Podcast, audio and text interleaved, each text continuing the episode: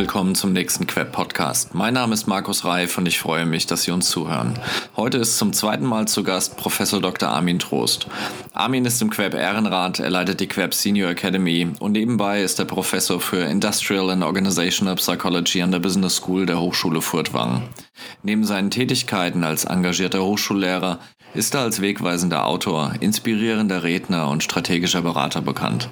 Dabei steht er für eine neue, modern denkende Generation des Personalmanagements. Armin, ich freue mich, dass du mit uns den nächsten Podcast machst. Ja, Markus, danke. Freut mich auch. Immer wieder schön. Heute wollen wir uns ja dem Thema Talent-Communities widmen. Mhm. Und ähm, wir wissen ja, Unternehmen mangelt es zunehmend an qualifiziertem Nachwuchs. Daher gilt es vielversprechend, die junge Talente möglichst früh an das eigene Unternehmen zu binden. Mhm. Ähm, er erzähl mal so deine Sicht auf Talent-Communities. Okay, ich meine, vielleicht müssen wir am Anfang kurz klären, Talent Community, da gab es verschiedene Begriffe in der Vergangenheit. Ich glaube, einer der der lang so äh, benutzt wurde, ist Talent Relationship Management oder Candidate Relationship Management, Kandidatenbindung, Kandidatenpuls und, und, und, und, und. Und im Grunde ist ja, wie du sagst, ne, das Prinzip, äh, ich komme in Kontakt mit sehr guten Leuten oder mit Leuten, die irgendwie Potenzial haben und versuche jetzt mit denen einfach eine langfristige Beziehung zu gestalten, um sie dann zu gewinnen, wenn ich sie vielleicht brauche oder wenn der richtige Zeitpunkt auch für den Kandidat gekommen ist. So.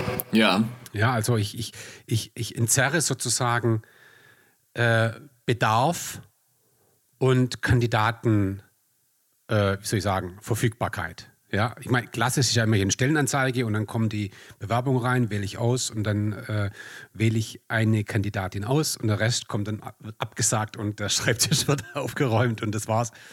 Und da sage ich ja, nee, ich habe einen laufenden Bedarf und wenn ich Leute kennenlerne, die sind gut, die wollen aber jetzt nicht oder können nicht, weil sie noch fertig studieren müssen, dann bleibe ich mit denen in Kontakt und dann komme ich später rein. Und das ist, das ist, äh, äh, ich glaube, in, in den großen Unternehmen ist ein relativ verbreiteter Ansatz, im Mittelstand vergleichsweise unbekannt. Ja?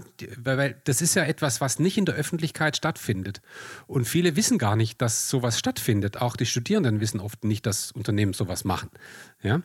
Ähm, ist aber absolut wichtiger Ansatz. Ganz klar. Ja, Armin, das hatten wir ja in unserem letzten Podcast über Employer Branding auch mhm. gesehen, dass es so eine gewisse Entwicklungsgüte gibt von mhm. Personalabteilungen und Recruiting-Einheiten ja. und ähm, dass sich im Mittelstand, also quasi aufgrund der Größe, ähm, die es sich gar nicht leisten können, dort vernünftige Recruiting-Prozesse ähm, und, und Programme aufzubauen, ähm, die vielleicht auch so eine Talent-Community zu nachhaltigen Talentgewinnung über einen mittel- bis langfristigen Zeitraum zu generieren Richtig. möglich macht. Richtig. Ja. gut, ich würde es jetzt zweigeteilt sehen. Also auf der einen Seite gebe ich dir recht, äh, ich brauche bei einer Talent-Community wirklich äh, Skalierungseffekte. Das ja. heißt, ich, ich, ich, ich brauche, ich muss einen Bedarf haben, der, der sich immer wieder wiederholt, sozusagen. Ja? Also jedes Jahr suche ich eine relativ hohe Anzahl vergleichbarer Leute, also mit vergleichbaren Profilen. Ich mache mhm. Talent-Communities also nicht für, für so singuläre einzelne Positionen, die mal so hochpoppen, so Spezialistenpositionen. Das mache ich nicht, lohnt sich gar nicht.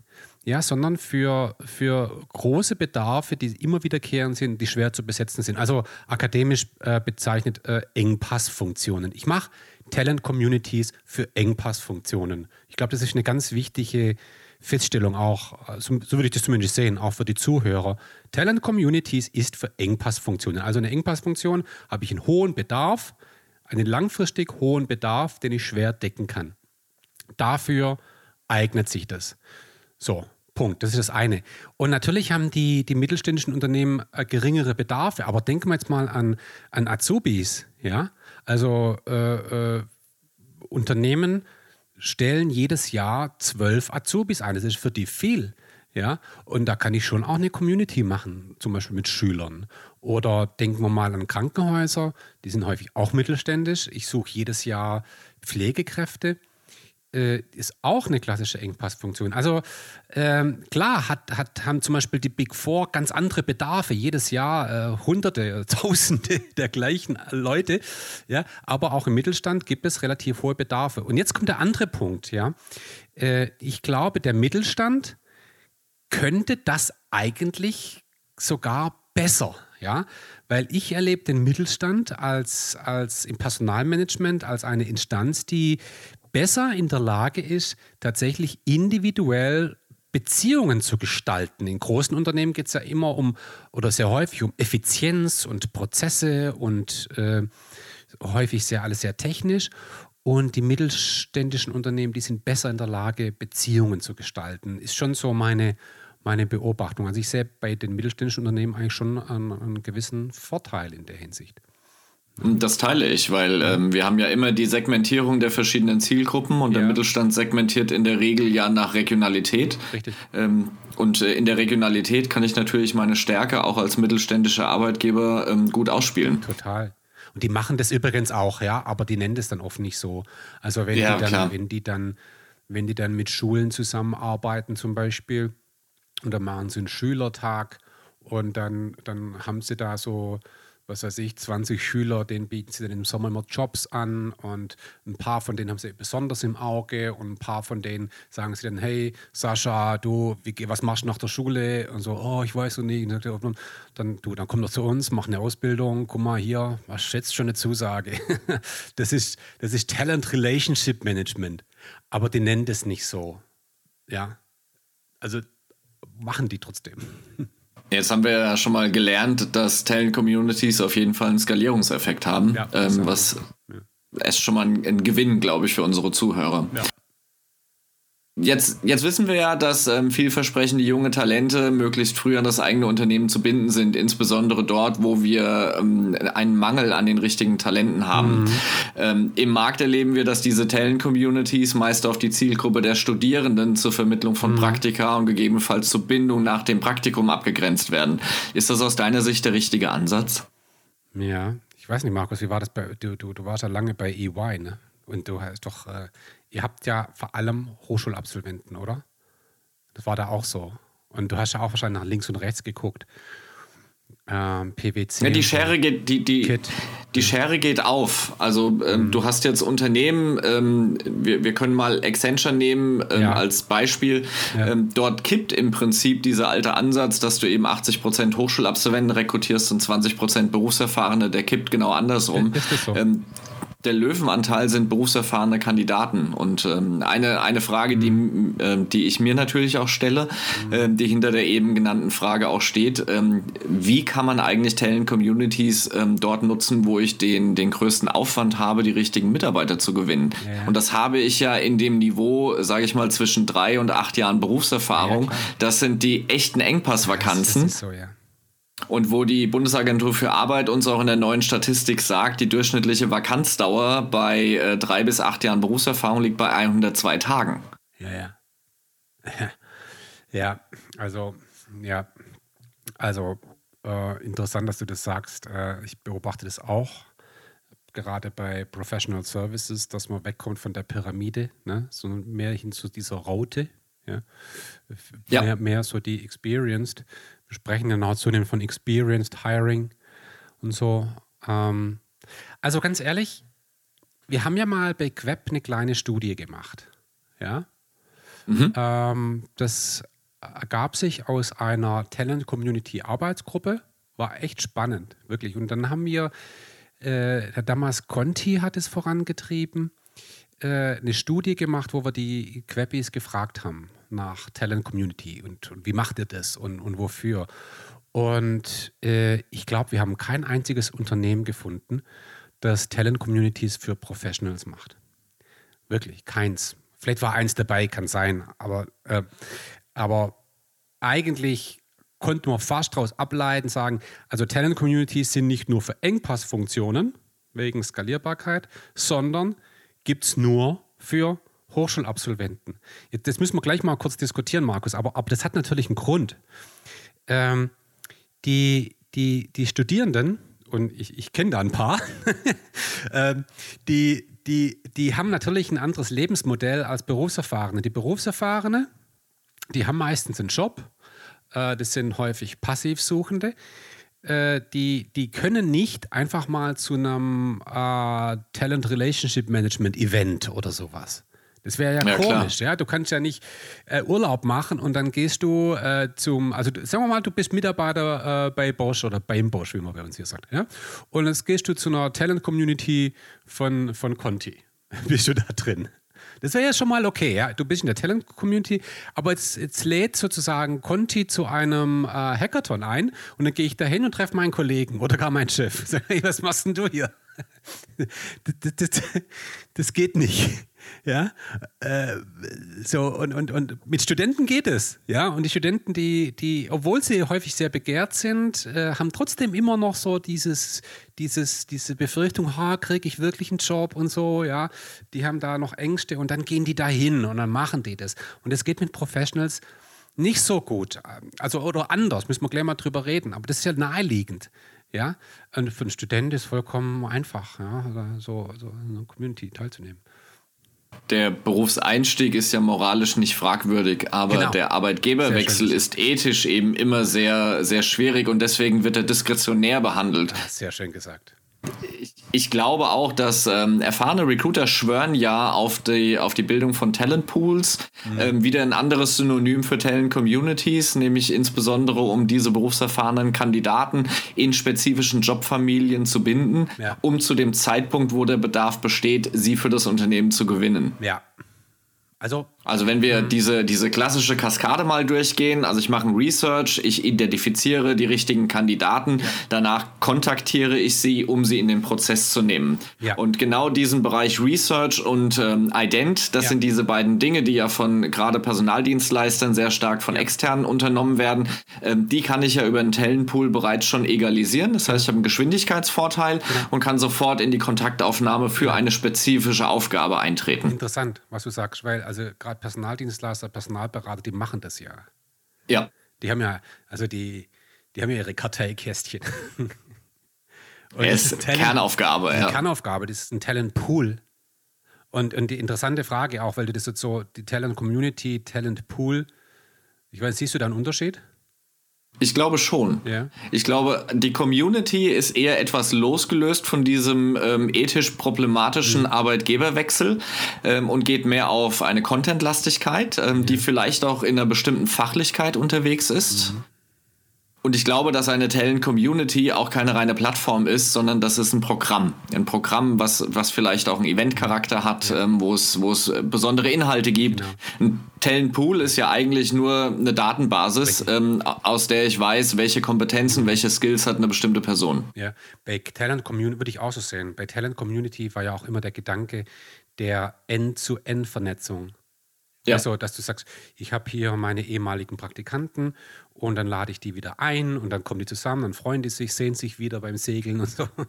Äh, das ist so Bindung durch Vernetzung untereinander. Das wirst du ja bei einem Pool nicht machen. Der, der Personalberater, der vernetzt ja seine Karteikärtchen nicht. Um Gottes Willen. Das ist ein geheimes Asset. Ja. Also eher, eher ein Pool. Ne? Muss, muss gerade dran denken, ähm, ich bin vor über 20 Jahren in ein Startup eingetreten und für uns war die Bibel ähm, der NetGain von Armstrong und Hagel. Wie bilde ich Communities? Ja. Ähm, also seit, seit über 22 Jahren ähm, beschäftige ich mich mit dem Thema und ich habe auch noch keine Antwort darauf ge gefunden. Mhm. Muss eine Community eine Plattform sein oder ist es ein Programm? Mhm. Und ähm, wenn es, wenn es eine, ein Programm ist, wie stark offline getriebene Eventangebote braucht eine Online-Community? Mal ganz kurz, ich glaube, ich weiß nicht, ob die Zuhörer das jetzt verstehen. Ich verstehe es vielleicht auch nicht ganz, Markus. Wenn du sagst Plattform oder Programm, was, was ist ja, für dich das eine und das andere und wo ist der Unterschied? Die typische Plattform ist ähm, eine, eine Website, mhm. auf der ich interagieren kann. Wer, wer, wer mit wem? Ähm, Arbeitgeber mit äh, potenziellen Arbeitnehmern, okay. Arbeitnehmer untereinander, potenzielle Arbeitnehmer mit Arbeitnehmern untereinander. Okay. Also äh, klassische Netzwerkorientierung. Okay, ein Programm ist für mich ähm, das, das Ganze. Also äh, wer ist dafür verantwortlich? Was machen wir damit? Ähm, gibt es einen Contentplan? Gibt es ähm, mhm. Eventreihen? Gibt es ähm, dort Elemente, die ich, die ich steuern möchte? Und die Plattform ja. ist dann Teil des Programms. Okay, also Programm ist größer. Ja. Vielschichtiger. Ja. Okay, okay. Ja. Ja, weil die Diskussionen, die ich, die Diskussionen, die ich verfolge, ähm, die laufen ja mehr so auf dem Niveau, müssen Talent-Communities mobile-fähig sein, brauche ich ein Liquid Design, brauche ich eine App dafür und ich glaube, die Debatten sind viel zu technisch. Viel zu technisch, absolut zu technisch. Ja, überrascht mich aber trotzdem nicht. Ich meine, die, die großen Treiber bei Talent-Communities waren schon auch, du hast vorhin erwähnt, Intraverse zum Beispiel, die machen das ja nicht schlecht, gell? Und ähm, sind ein Solution-Anbieter. Ich will die jetzt nicht äh, nur zum, zum Tech Technologieanbieter reduzieren, die, die können, können viel mehr. Aber der Kunde sieht häufig dann die, die Technologie ja, und meint, jetzt, jetzt implementiere ich hier eine Lösung und dann habe ich eine Talent-Community. Das ist vollkommen, wäre vollkommen kurz gedacht und die, die Freunde von Intraverts, die, die sehen das genauso, bin ich mir ziemlich sicher. Ähm, Communities leben von der zwischenmenschlichen Beziehung. Ja, genau. Das müssen wir mal verstehen. Ja? Wir hatten, wir hatten das beim letzten Podcast auch mal diskutiert, Markus. Ne? Dieses, dieses, äh, wir denken da häufig sehr technokratisch, sehr prozessual und äh, bis, vielleicht ein bisschen tayloristisch. Wir ingenieren die ganzen Prozesse, aber im Grunde muss die, muss, muss, äh, muss die Amygdala, der Hippocampus, der muss reagieren. Ja? Wir hatten mal eine, das ist was, was, was, was, was bei mir auch lang gedauert hat, bis ich das verstanden habe. Aber, aber ein, ein, ein äh, entscheidendes Ereignis war zum Beispiel, eine ganz coole Geschichte, ja, das war, das war ähm, Bayerischer Sparkassenverband. Ja, die haben mich mal eingeladen nach München, ähm, weil sie gesagt haben, wir tun uns schwer, Azubis zu kriegen. Und dann bin ich dahin und habe mich gefragt, Herr Professor, was soll man denn jetzt machen? Dann sage ich, weiß ich nicht. Ja, naja, das ist aber blöd. Jetzt sind sie extra hergefahren. Ja, ihr müsst die Leute fragen, die Schüler, die Azubis, wie man das macht. Ja, echt? Okay, haben wir zwei, drei. Wir reden mal mit denen. Nein, sind nicht zwei, drei. Äh, mehr, 100. Okay, dann machen wir so einen Fragebogen, kriegt man hin. Das sind nicht Fragebogen. Wir machen einen Workshop. Und dann haben wir einen Workshop gemacht in der Sparkassenakademie Landshut mit ca. 150 jungen Leuten, Schüler, Azubis. Und wir haben einen Tag lang in so einer Art Open Space Event haben wir nur darüber nachgedacht, was wären gute Ideen zur Azubi-Gewinnung. So, war richtig cool, ja.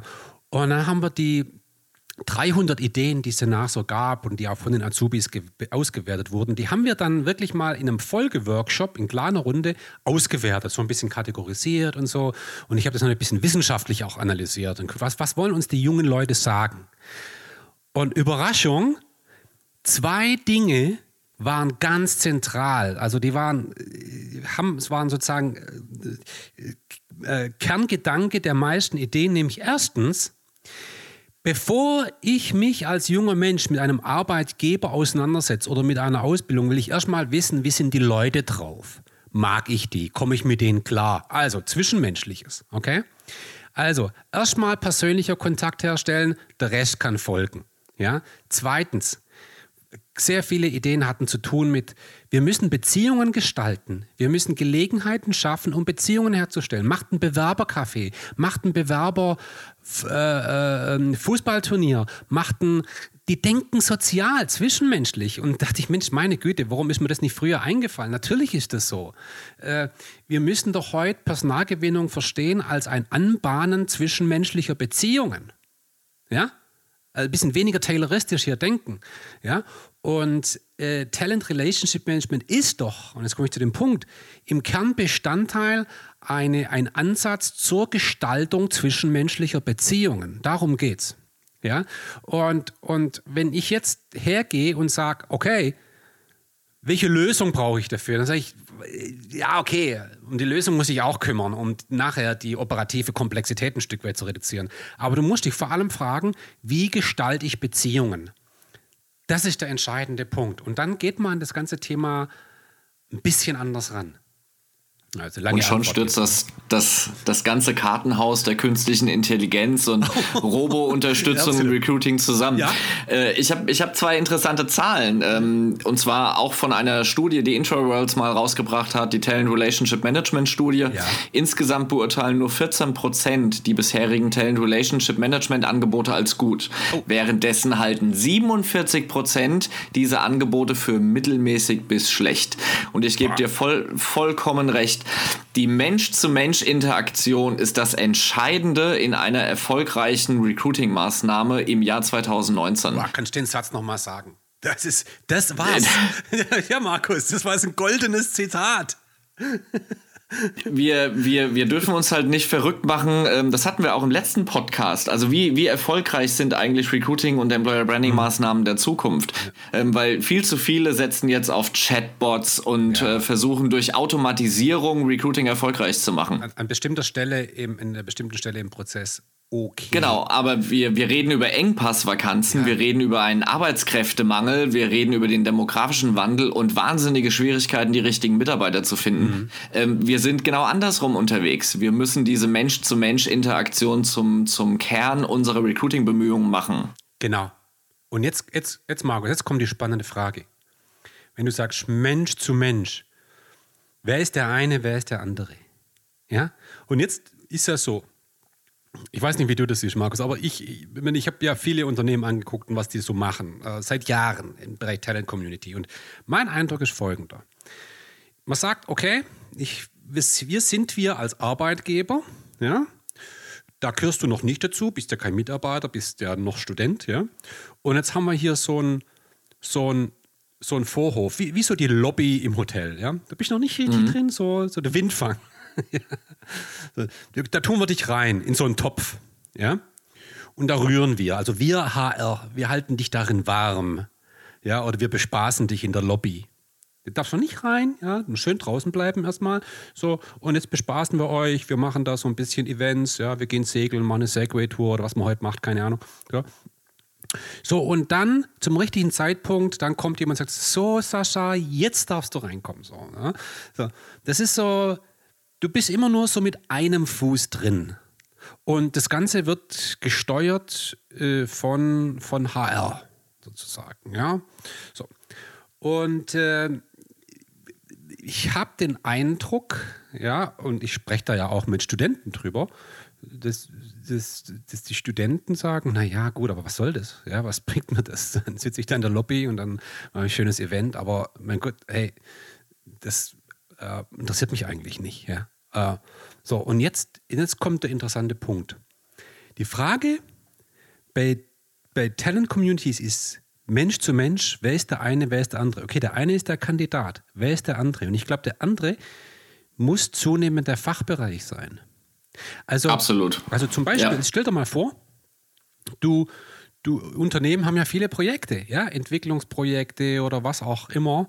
Und du hast einen Student und jetzt sagst du dem Student, arbeite doch einfach mit. also so, so, viel du halt kannst, ja. Also ich meine, du musst natürlich fertig studieren, ist klar, aber, aber, aber sei doch Teil des Projekts, arbeite bei uns mit. Und wir sind ja froh um, um, um jede Idee, ja. Und, und äh, äh dann bist du schon mal mit dabei und du erlebst dann wirklich die Zusammenarbeit mit, mit echten Mitarbeitern, ja.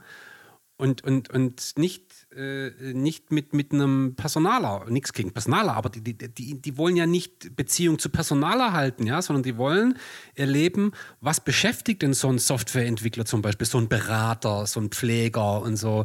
Dann arbeite doch einfach mit und dann entsteht sozusagen das Netzwerk direkt mit der Organisation. Und ähm, ich glaube, dass wir zukünftig mehr über, über solche Ansätze sprechen werden.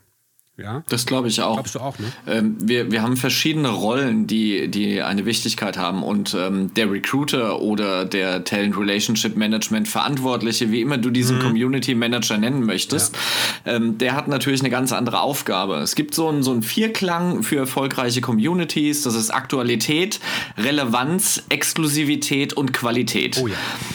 Und äh, den größten Teil dieser Attribute kann ich eben nur über den Fachbereich generieren, ja. weil der Kandidat hat an Recruiting nur ein gewisses Interesse. Ähm, sein Interesse ist natürlich die bevorstehende Karriere. Ja. Und äh, wenn ich den Berufseinstieg oder den Arbeitgeberwechsel intendiere, dann interessieren mich ähm, Relevanz des Inhalts, Exklusivität und Qualität. Und das kriege ich nur über den Fachbereich. Ja. Und das ist jetzt auch was, ich weiß nicht, ob es so weit gehen könnte, aber wenn man jetzt zum Beispiel über Talent-Communities für, für Professionals nachdenkt, dann müssen wir genau die Kriterien nochmal hoch zwei nehmen. Ja. ja. Die gelten dort genauso. Ja. Ähm, ja. Letzte Frage. Wohin geht die Reise aus deiner Sicht bei Talent Communities und einem guten Candidate Relationship Management? Ja, also ich glaube, das war jetzt vor allem auch der, der Punkt, den ich gerade angedeutet habe. Ich glaube, das ist es. Ja. Kennst du, kennst du einen Ansatz, man kann ihn schon fast nicht mehr hören, ja? Working out loud. Oh ja. ja, ja, WOL. WOL laut ist so Vernetzung. Mit Preisen überschüttet. genau, das ist so Kulturwandel, ohne die Organisation zu verändern. Aber Leute aus der Skinnerbox rausholen und so weiter. Ne? Äh, also wir reden jetzt nicht über Working Out Loud, um Gottes Willen, aber die Idee, ja, dieses Konzept, das dahinter steckt, wenn man sich jetzt mal überlegt, das zu verheiraten mit Recruiting, ja, dann wird es interessant. Also wir, wir, sehen ja, bei Working Out Loud scheint ja äh, zumindest eine gewisse Resonanz zu erfahren und scheint auch ein Bedürfnis zu adressieren der Leute nach, nach Vernetzung, nicht immer mit den gleichen Leuten und so weiter. Äh, zeigt auch ein bisschen die Idee, dass man Netzwerkarbeit ein bisschen vielleicht auch strukturieren muss, dass man vielleicht auch eine gewisse Methode braucht, eine Herangehensweise. Und äh, wenn man mal laut drüber nachdenkt, so eine Idee zu adaptieren für, für Mischung aus Fachbereichskollegen und, und äh, Kandidaten beispielsweise, ja, dann, dann könnte da was Spannendes rauskommen. Aber äh, das, das geht jetzt wieder in die Richtung äh, Vernetzung mit, mit Fachbereichen. Ja, ja, auf eine, auf eine strukturierte Art und Weise, wo es dann jemand braucht, der, der solche Dinge moderiert, äh, befähigt, äh, Räume dafür schafft, ja, aber dann die eigentlichen Akteure machen lassen. Wir sehen über die Generationen hinweg ja zwei Antipoden, in denen sich Working Out Loud bewegt. Das eine ist das Herrschaftswissen, sehr tradiert, und das andere ist Shared Content. Mhm. Und äh, wenn wir nochmal diesen Vierklang Aktualität, Relevanz, Exklusivität und Qualität nehmen, mhm. dann ist Shared Content gepaart mit Storytelling eigentlich der beste Botschafter, um die richtigen Kandidaten auch mit Berufserfahrung ähm, zu ja. binden an das Unternehmen, um dann zum richtigen Zeitpunkt ähm, diese auch zu akquirieren. Nur wichtig äh, bei Professionals, ähm, es gibt da so ein paar Ansätze. Äh, äh es gibt zum Beispiel da kann aber der Bernd Schmitz mehr erzählen. Ja? Äh, Bayer. Ne, es gibt, ja, es gibt ja in jedem Unternehmen so, so Götter, weißt, so, so Experten. Die, ja. Da ist zum Beispiel der Dr. Meyer, das ist der, der Gott im Bereich äh, Polymetacrylsäure Methylacetat. so irgendwas, ja. Äh, und den kennt jeder. Weltweit. Äh, und wenn Dr. Meyer einlädt, dann geht man dahin. Und die, die sehr wissenschaftsintensiven Unternehmen, die machen ja solche Events, ja, wo sie dann zu einem bestimmten Thema Leute aus der Branche einladen. Ja, und, und, und das sind natürlich, da, da kommt dieser Vierklang, den kriege ich jetzt nicht mehr zusammen, aber auf jeden Fall exklusiv, absolut relevant, ganz hohe Qualität. Und, was war das vierte? Exklusivität, Aktualität, Relevanz, Qualität. Ja, genau, habe ich genannt. Solche Events scheinen ganz gut zu funktionieren, äh, auch in der Herstellung von Beziehungen, auch mit dem Gedanke, ey, du könntest auch bei uns arbeiten. Du könntest auch bei uns arbeiten. Nur, ganz, ganz goldene Regel, das Wort Recruiting darf bei solchen Events noch nicht mal im Kleingedruckten auftauchen. Ja, und der Recruiter darf bei solchen Events nur mit der Tarnkappe rumlaufen. Ja? Das, ist, das muss vollkommen klar sein. Hier steht das Fachliche hundertprozentig im Vordergrund. Professionals sind nicht daran interessiert, jetzt irgendwelche in welchen Communities teilzunehmen, um dann äh, eingestellt zu werden, ja? sondern ja. die sind daran interessiert am fachlichen Austausch. Wenn sich dann daraus was ergebe, fein, ja. äh, äh, aber das Fachliche muss da absolut im Vordergrund stehen. Und, und dieses Beispiel, ja, von Bayer zum Beispiel, das ist so, das ist so was, ähm, ist eigentlich keine Talent-Community, aber in gewisser Weise ähm, geht es in eine Richtung, wie man solche Dinge möglicherweise für Professionals machen könnte. Genau das ist der Punkt, um mal eine Metapher zu wenden, äh, verwenden. Wir dürfen nicht mehr die, die Seitentür des Recruitings aufmachen, sondern wir müssen vorne durch den Haupteingang reinkommen. Ja. Und das geht eben nur, wenn ich Testimonials nach vorne stelle, die, ja. ähm, die ethisch diskretionär das Thema Recruiting außen vor lassen mhm. und mehr über den, den guten Content kommen. Und dann sind wir wieder bei ja. dem Vierklang, genau. den wir schon mehrfach erklärt genau. haben. Armin. Gut. Das war eine wunderbare halbe Stunde. Ja. Hat sehr viel Spaß gemacht. Vielen gelernt. lieben Dank. Ja, ich genauso. ähm, ich, äh, also ich fand das wunderbar und ich hoffe, wir können vielleicht auch noch mal ein, ein drittes Thema finden, wo wir zusammen hier ins Gespräch kommen. Ich hoffe, es ist nicht ganz so kurzweilig gewesen. Wer neugierig auf Armin ist, findet ihn natürlich an der Hochschule Furtwangen, hier bei uns im Queb, bei der Senior Academy und auf seinem Blog armintrost.de und bei vielen anderen Vorträgen, die er in der ganzen Welt hält. Wer den Queb sucht, der findet ihn auch auf der neuen Internetseite unter queb.org. Wir freuen uns auf Sie. Vielen Dank.